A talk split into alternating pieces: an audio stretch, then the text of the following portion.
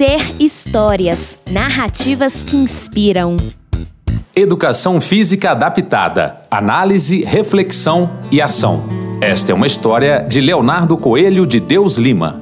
Ao observar um aluno cadeirante tendo dificuldades para entrar na sala de aula no Instituto Federal do Piauí, no campus da cidade de Corrente, Leonardo Coelho de Deus Lima percebeu que podia tornar a prática do professor de educação física politicamente comprometida com a realidade social. Essa foi a origem do projeto Educação Física Adaptada: Análise, Reflexão e Ação, organizado em cinco etapas. Na primeira, a pesquisa de campo avaliou a acessibilidade no centro comercial do município de Corrente, no Piauí. Em grupos, os alunos vivenciaram determinadas limitações físicas para que sentissem as dificuldades cotidianas das pessoas com deficiência e avaliaram a existência e a funcionalidade de equipamentos de mobilidade urbana específicos para atendê-las. Na segunda, Leonardo propôs uma reflexão em sala de aula sobre a experiência realizada na fase anterior e o grupo concluiu que a maioria dos estabelecimentos não atendia às exigências da Associação Brasileira de Normas Técnicas ABNT nem respeitava a Constituição, pois impedia o direito de ir e vir do cidadão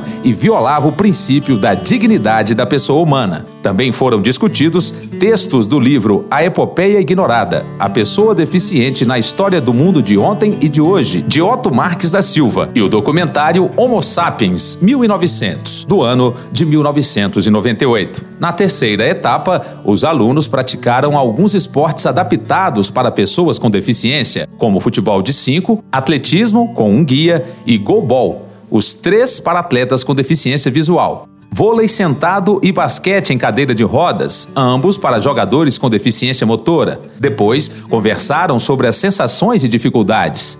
Na quarta, realizou-se uma audiência pública, na qual os estudantes reivindicaram das autoridades políticas, vereadores, assessor do prefeito, promotora de justiça e representantes da Ordem dos Advogados do Brasil e da Associação dos Comerciantes soluções para os problemas de mobilidade urbana e acessibilidade do município, identificados no estudo de campo foram acordadas algumas deliberações, como a construção ou adequação de rampas de acesso nos estabelecimentos comerciais e a revitalização de algumas calçadas e das sinalizações horizontais e verticais dos avisos de vaga de estacionamento para pessoas com deficiência. Na quinta etapa, foi promovida uma passeata na cidade, em parceria com o Conselho Municipal de Defesa dos Direitos das Pessoas com Deficiência, para divulgar à população os problemas vivenciados pelas pessoas com deficiência. Os estudantes usaram cartazes, faixas e carros de som e distribuíram panfletos. Ao final, verificou-se que eles interiorizaram princípios de respeito e solidariedade ao próximo, a principal aprendizagem promovida pelo projeto.